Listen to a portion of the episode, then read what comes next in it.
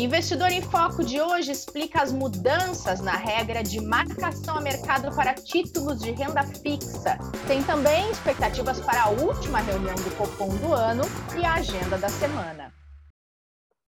Bem-vindas e bem-vindos ao episódio desta terça, dia 6 de dezembro. O ano está acabando e a Ambima mudou as regras da marcação a mercado. Valem a partir de 2 de janeiro então, bancos e corretoras deverão mostrar aos investidores a oscilação diária do preço do título de renda fixa que a pessoa aplicou, em vez de apenas o valor previsto lá para o vencimento. A boa notícia é que, na maioria dos casos, o Itaú já adota essa medida. Mesmo assim, a gente vai explicar tintim por tintim para vocês o que muda. Com nossos especialistas, Lucas Queiroz, estrategista de renda fixa do Itaú BBA, e Ítalo Martinelli, especialista em recomendação e portfólio. Meninos, obrigada pela companhia de vocês aqui hoje. Tudo bem por aí? Obrigado pelo convite, obrigado pela oportunidade de estar aqui hoje de novo. Lucas, bem-vindo. Bem-vindo, obrigado aí pela oportunidade, Renata. Eu que agradeço. Gente, a gente tem muita coisa para explicar para quem está nos acompanhando por causa dessas mudanças, os impactos e tudo mais. Então, vamos começar explicando do começo o que, que é a marcação a mercado. Ítalo, pode começar com essa? Vamos lá, Renata. Se a gente for explicar, acho que marcação a mercado aqui da forma by the book, como está no dicionário, a marcação a mercado ela é a atualização do preço de um ativo essa marcação geralmente é diária baseia-se baseia na flutuação de oferta e demanda relacionada a esse ativo. Em resumo, a marcação ao mercado informa quanto um determinado título ativo valeria se fosse vendido ou comprado naquele instante. Essa é a definição de marcação ao mercado, se a gente pegar ela no sentido literal. Tá, e com essa nova regra da Ambima, uhum. é, o, Quais tipos de investimentos são impactados? São todos os tipos de títulos? Explica para a gente também, só para quem está uhum. investindo em renda fixa, já entender se a conversa é com essa pessoa ou não, né? Sim, acho que principais títulos, todos eles são marcados a mercado. Ações, commodities, é, outros títulos de renda variável, como fundos imobiliários, fundos, os fundos de investimentos também tem, possuem marcação a mercado os títulos públicos né, do Tesouro Direto já tinham, e agora os títulos privados, títulos de renda fixa privados também. Eu acho que o principal ponto aqui quando a gente fala sobre isso é principalmente o que, que muda com essa regra, Renato. Acho que primeiro eu vou dar um passo atrás e falar o que é marcação na curva, né? Uhum. Marcação na curva, ela era a forma utilizada antes dessa modificação que você sinalizou no início da nossa conversa, Nessa marcação, o título ele era atualizado diariamente pelas condições da taxa contratada. Então, o cliente iria ver todo dia o seu título aumentando o rendimento, um pouquinho, um pouquinho de cada dia, mas sempre subindo e valorizando de acordo com aquela taxa que foi contratada quando ele comprou o título. No caso da marcação ao mercado, os títulos, nesse caso de renda fixa, que estão sofrendo alteração, assim como eu já mencionei, como acontece com ações, moedas e outros títulos, eles são negociados no mercado e com isso tem seu preço variando de acordo com, como eu falei na, na explicação de, de marcação ao mercado, com as condições de oferta e demanda. Especificamente para a renda fixa, essas condições de oferta e demanda são muito afetadas por vários fatores, como percepções sobre o comportamento futuro da taxa de juros, as expectativas em relação à taxa de inflação, variações em relação ao risco de crédito daquele emissor, entre outras coisas. Acho que é importante sinalizar é que as diferenças entre a marcação ao mercado ou o valor marcado na curva podem ser, obviamente, bastante importantes, no, principalmente quando a gente está olhando o decorrer daquele título. Entretanto, é fundamental destacar que essa diferença desaparece quando os títulos são levados ao vencimento. Claro. No fim de uhum. tudo, quando a gente chega no vencimento do título, a valorização total do título será a mesma, independente da metodologia. Pois vai ser calculada pela diferença entre o preço da aquisição, quando você comprou aquele título, e o valor do resgate de uma forma bem simplista, Renata, a gente pode dizer, dizer que a trajetória ela muda, dependendo de cada metodologia, mas o ponto inicial, o valor da compra do seu título, e o ponto final, o valor de resgate, quando ele vai vencer, vão ser os mesmos. Boa, perfeito. Agora, Lucas, aqui no Itaú a gente mostra a oscilação diária já dos títulos privados e do Tesouro para quem investe pelo Tesouro Direto, certo? A gente vai passar a mostrar a aderir outras regras, a, o resto da regra da Ambima, e também tem uma diferença quando a gente vai falar em CDB, né?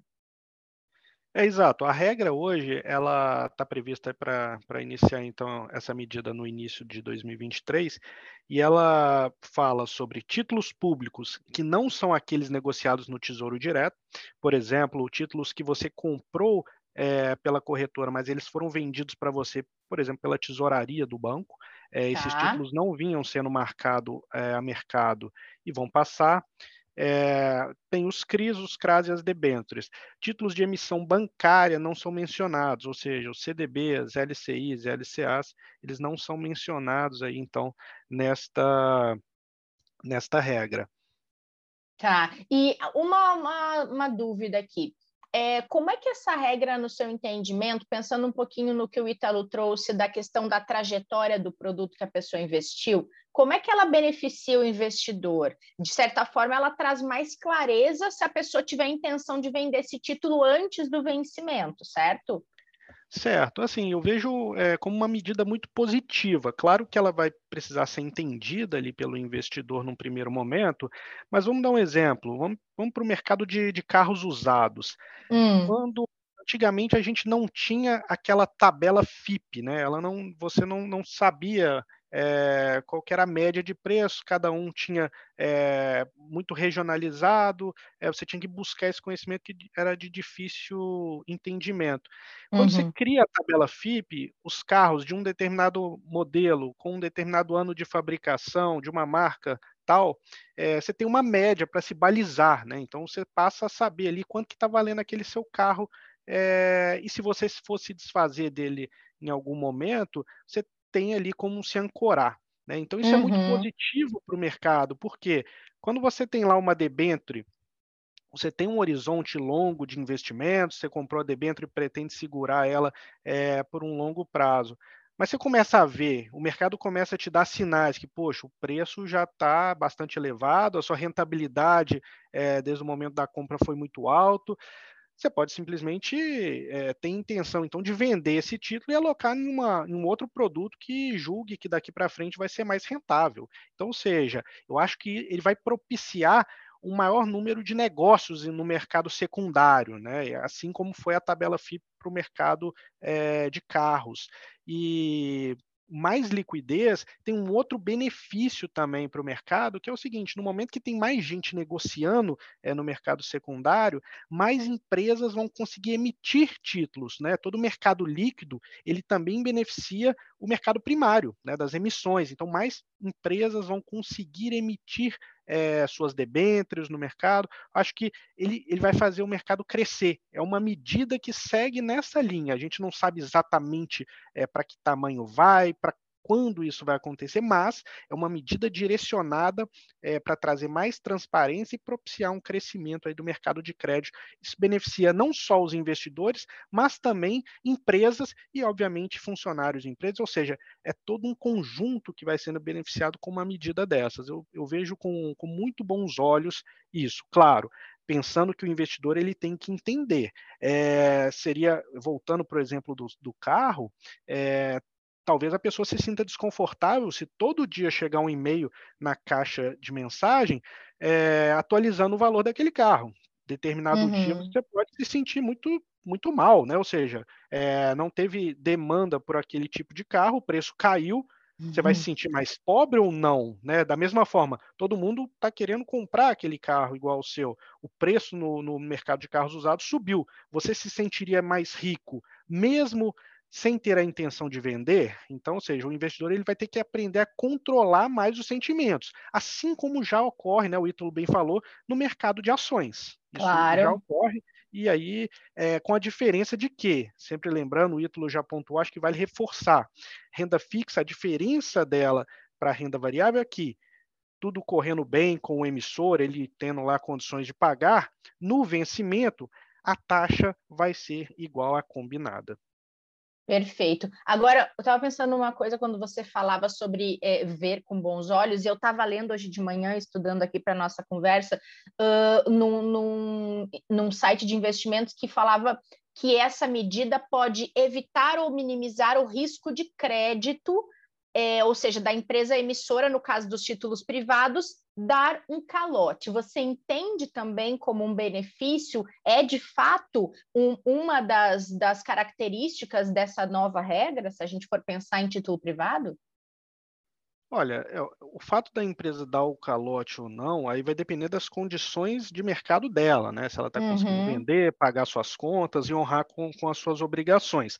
É um, é um outro ponto. O que eu acho que, que essa medida traz de benefício para o investidor é que vai passar a sinalizar para ele que alguma coisa pode estar acontecendo. né? Ah, Então, hoje boa. você tem lá uma debênture de uma empresa e começa a notar que os investidores dia a dia estão pedindo cada vez mais taxa para comprarem aquele título. Poxa, se isso não estiver sendo observado como padrão de mercado naquele momento, está acontecendo especificamente com aquele seu título, é um alerta, né? Então você fica Uhum. atento ali que alguma coisa está acontecendo. Novamente, assim como no mercado de ações, se você, os investidores estão cada vez é, querendo pagar menos para uma determinada ação de uma empresa, mas o mercado em geral está numa trajetória de alta, é sinal de que alguma coisa está acontecendo ali, ou no setor daquela empresa, ou especificamente com ela. Né? Então, acende o, a, o alerta ali para o investidor. Isso vai ser possível também no mercado de renda fixa, isso é muito positivo.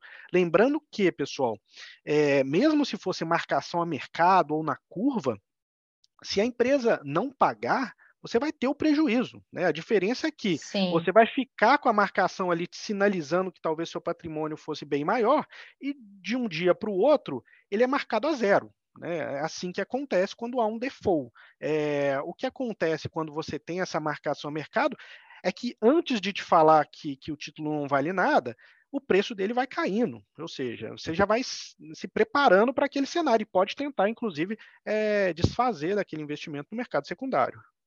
Perfeito. Posso É, dar uma contribuição aqui? Claro, Eu- por favor.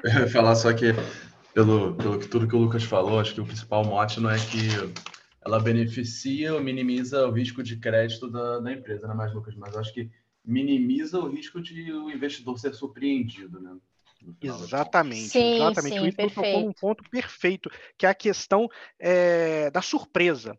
É, Rê, me dê um, um minuto para falar sobre um tema.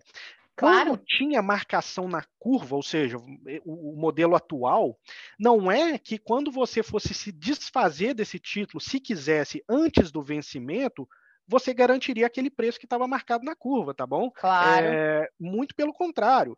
É, na hora que fosse tentar vender aquele título antecipadamente, você teria a marcação a mercado. A diferença é que geraria uma surpresa. Né? Você está marcado a um determinado valor, acredita que o seu patrimônio tem, tem um, um determinado valor, se tenta vender antecipadamente, seja porque teve um imprevisto e precisou do dinheiro antes da hora, você vai ter aquela dura realidade, muitas vezes, né?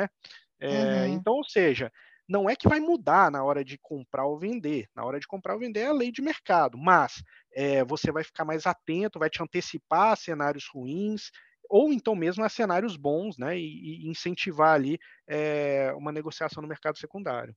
Se a pessoa vai ter mais transparência para entender o comportamento daquele produto, né? É, exatamente. O, carro, o mercado de carros, para mim, é perfeito para esse exemplo. Adorei é, essa analogia. Eu, eu, posso ficar lá, eu comprei um carro por 50 mil reais e eu vou ficar lá daqui cinco anos, é, vai estar no meu imposto de renda 50 mil reais. Não é que se eu for vender ele na hora, ele vai estar vendendo, ele vai estar valendo 50. Pode ser que Sim. o mercado já esteja valendo a 10 mil reais há muito tempo. É, e aí, se eu precisar é, me desfazer daquele carro, eu precisei do dinheiro, eu vou ter essa surpresa. É, no, no, no, caso da marcação a mercado, não. Ele, a tabela FIP vai atualizando ali diariamente, vai te mandando um e-mail. Você está vendo há muito tempo que o seu patrimônio não é aquele que você imaginava. Né? Então, uhum. o Ítalo tocou num ponto bom, evita surpresas, né? É transparência e, surpre e, e evitar surpresa, eu acho que são os grandes temas aí dessa nova regra. Perfeito. Agora, pensando em composição de carteira, é, Ítalo, pelo que eu entendi, não muda nada, mas queria entender de você, a, sob o ponto de vista de recomendação, se essas mudanças acabam abrindo mais espaço para realocações na medida em que a pessoa vai ter essa mentalidade de acompanhar de outra maneira o comportamento dos títulos de renda fixa no mercado. Uhum. É, eu acho que, assim, de uma forma comportamental para o investidor, eu acho que isso, para alguns investidores, pode até aumentar um pouco desse, desse viés de realocação. Eu acho que vai ter muito investidor que também, porque assim, a gente falou aqui de. O Lucas trouxe um ótimo exemplo aqui de uma remarcação da percepção de aumento de, de, de, de risco, né, de calote do emissor, isso faz com que o título seja remarcado para baixo, mas também temos remarcações positivas para o investidor. É, vou trazer um, um, outro exemplo aqui, que é, por exemplo, a gente tem um título pré-fixado, que vou até construir, na verdade, vou até expandir um pouco essa resposta. Eu vou trazer um exemplo aqui, oh, Renata.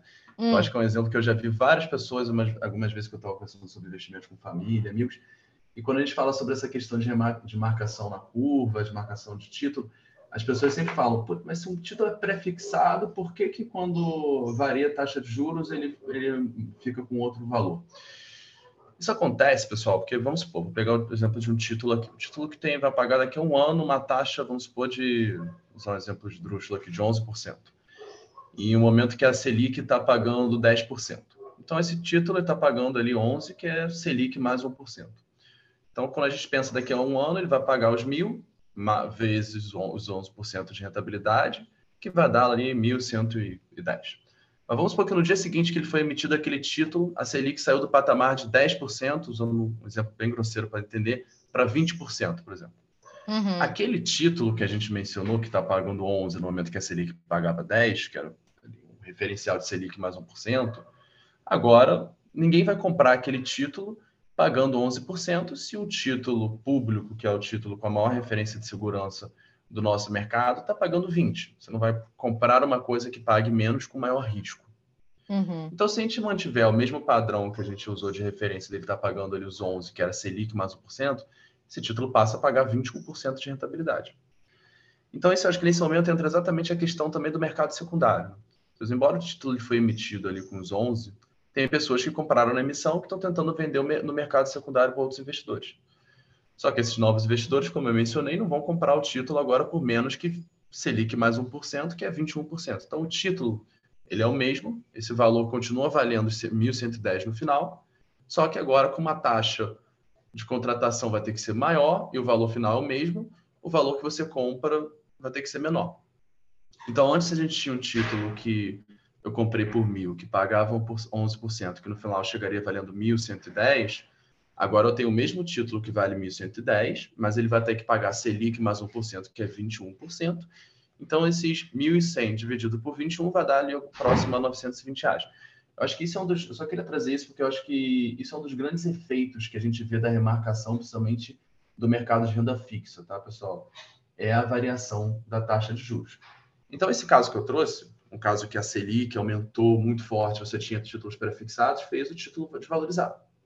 Agora a gente tem o caso reverso, que é inclusive, acho que uma parte do, de um pleito que a gente vê de mercado apostando de algum movimento mais estrutural de queda de Selic para 2023. Esses títulos pré-fixados que estão sendo emitidos agora, eles vão ter uma marcação com a taxa vai diminuir, então o preço deles vai aumentar. Então, falei isso tudo para voltar na sua, na sua pergunta, Renata. Eu acho que hum. Por um lado comportamental, a gente vai ver clientes que vão aproveitar esse tipo de movimentação, aproveitar esse tipo de remarcação, vai ter títulos que eles, estão, que eles vão comprar com taxas maiores que a, que a taxa diferenciais, que, como nesse caso a Selic, vai diminuir, esses títulos vão se valorizar.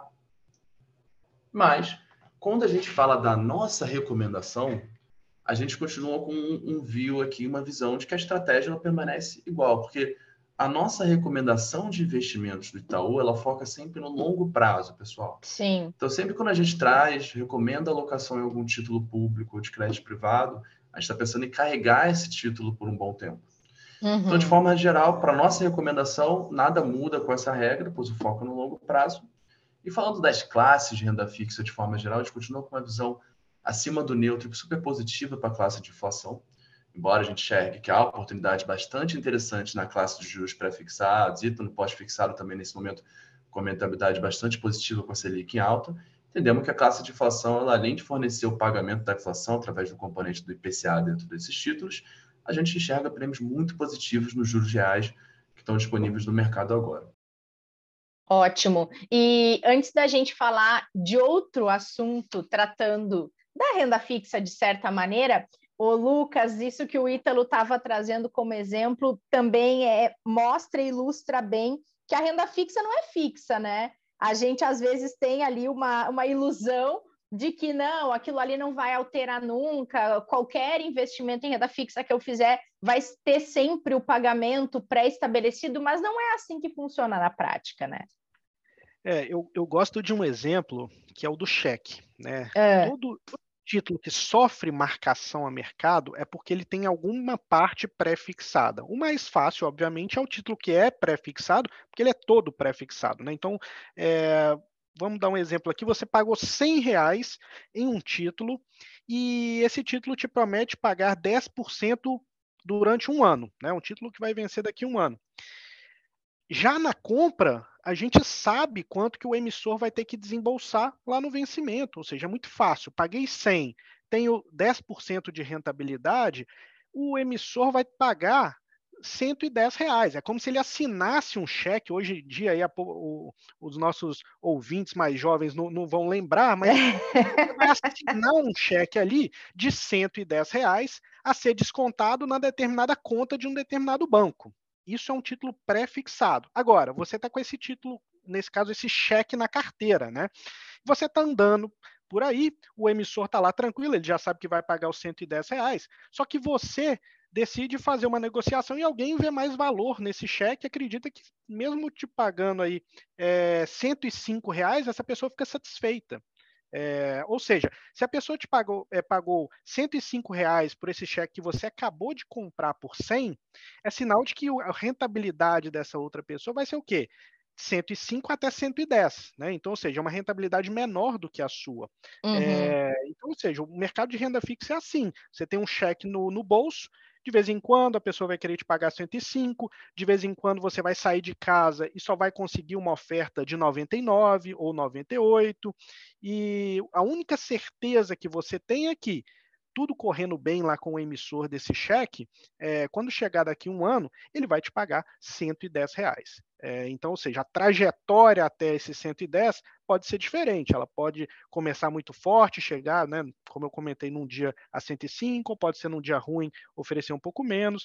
A única garantia que você tem é que, se chegar lá no vencimento, tudo correndo bem, é, o valor é, já é dado, né, os 110 reais que você vai receber. Perfeito. Agora, queria, para a gente encaminhar para o fim aqui do nosso papo, trazer um outro assunto que envolve a renda fixa, afinal, muitos produtos de renda fixa são atrelados à taxa Selic, que é a taxa básica de juros da nossa economia, e quarta-feira tem o resultado do da última reunião do Copom do ano, que é quem define quanto vai variar a taxa Selic, e a expectativa dessa para essa próxima reunião é que a taxa seja mantida no patamar atual, ou seja, não tenha alterações nesse último copom do ano. É mesmo essa expectativa de mercado, hein, Ítalo? Podemos ter surpresas? Sim, Renato, acho que de forma geral essa é a expectativa. Acho que surpreenderia bastante ser anunciado alguma variação na taxa Selic nesse momento.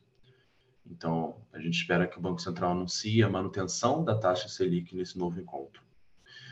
É, embora, acho que o principal ponto aqui, é, primeiro em relação à variação da, da taxa, o Banco Central já anunciou que, caso fosse necessário, eles fariam um ajuste adicional residual de um novo aumento de 0,25%. Mas, como eu mencionei, a gente não entende que isso irá ocorrer. A gente entende que ele sinalizou isso mais como uma carta na manga do que, de fato, um pouco do, do, que é a nossa expectativa. A gente enxerga que a Selic já se encontra em um patamar que é bastante restritivo e que o Banco Central deve permanecer nesse patamar. Acho que a grande discussão é por quanto tempo ele vai permanecer nesse nível.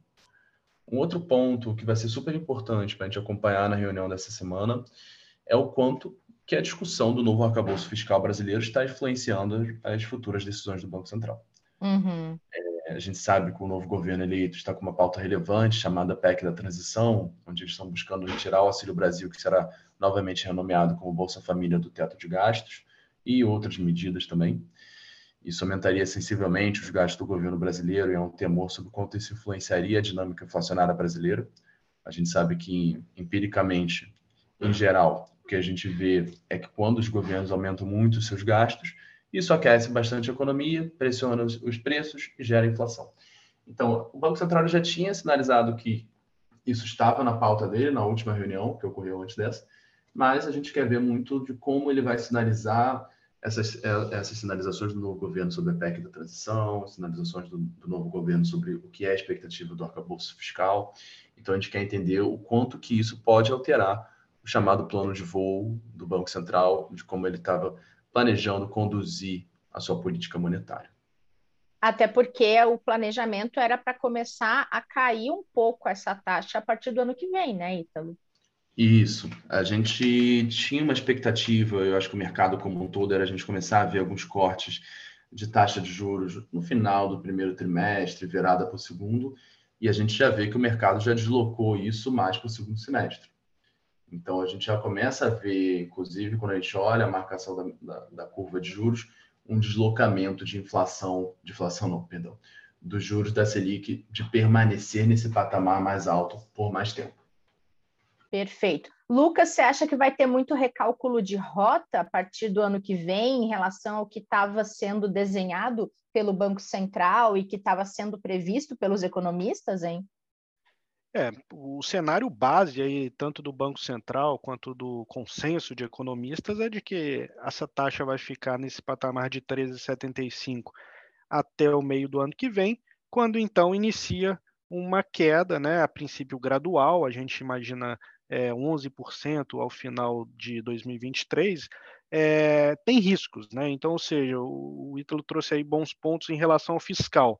É, o mercado acabou estressando, acho que ele estressou ali, é, foi além da conta, né? Ele precificou um cenário muito ruim, que a gente está vendo é um cenário é, um pouco mais moderado, acho que ainda acima do que a gente previa, mas é, um pouquinho melhor do que o que foi anunciado inicialmente. E com isso, é, a gente tem que ficar atento a alguns pontos. Primeiro, é, se a gente for para esse padrão de mais gastos, né, quando a gente fala de fiscal, a gente está falando que o governo vai gastar um pouco além é, do que ele tem de receita. E isso quer dizer o seguinte: ou seja, você está transferindo mais dinheiro para a sociedade, você está, de certa forma, sustentando uma demanda maior pelos produtos. Né? Se isso ocorre, obviamente, lei oferta e demanda, o, se você mantém ou aumenta marginalmente a demanda, né, dado uma mesma oferta, o preço ele vai seguir ali sustentado, então vai ter mais dificuldade da inflação convergir para a meta.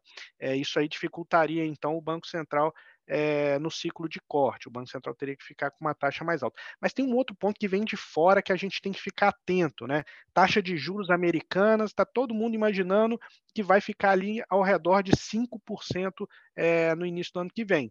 É bom é, a gente ficar atento a isso, porque se tiver uma nova precificação e o mercado assustar, é, a gente pode sentir os impactos aqui. Ou seja, se a gente vê que a atividade lá está correndo mais forte e os os próximos indicadores de inflação se mantiverem resilientes, a gente tem que ficar um pouco atento. Esse é um risco que vem de fora. Boa, ótimo ponto. E Ítalo, para a gente fechar agora sim, é, que destaques você traz também, além dessa reunião do Copom, que acaba tomando conta da, das discussões de cenário da semana, mas tem algum outro ponto importante para investidores ficarem atentos? Uhum. Acho que tem alguns pontos relevantes, começando pelo mercado internacional. A gente teve uma bateria de divulgações, vai ter uma bateria de divulgações dos, do índice de gerente de compras, né, que é o PMI, que é um índice que reúne vários indicadores e busca mostrar se um determinado setor ou segmento está se expandindo. Então, a gente está tendo divulgações de PMIs ao redor do mundo nesta segunda-feira. E na quarta, a gente vai ter divulgações do PIB do terceiro trimestre da zona do euro e do Japão aqui para Europa é super importante para a gente entender o quanto que a crise de energia na zona do euro está tá afetando a atividade local e também a guerra da Ucrânia. Na quinta, a gente vai ter divulgação dos números de novembro do índice de preço ao consumidor, chamado CPI na língua, né, no inglês, da China. E por último, na sexta-feira, no mercado internacional, a gente tem o índice de preço ao produtor, o PPI, também na sigla em inglês, dos Estados Unidos e dados de sentimento do consumidor dos Estados Unidos. Então, uma semana um pouco movimentada aqui no mercado internacional, com bastante. Eu trouxe aqui os principais indicadores para a gente acompanhar. Já para o mercado local, Renato, acho que o principal destaque, como a gente já mencionou, é a reunião do Copom, que ela vai ocorrer na terça e na quarta-feira. Isso vai ser a última decisão de juros do Banco Central nesse ano. Nessa segunda, a gente também tem as divulgações do PMI, composto de serviços, como a gente está tendo no, no, mundo inteiro. Na quarta, o IGPDI.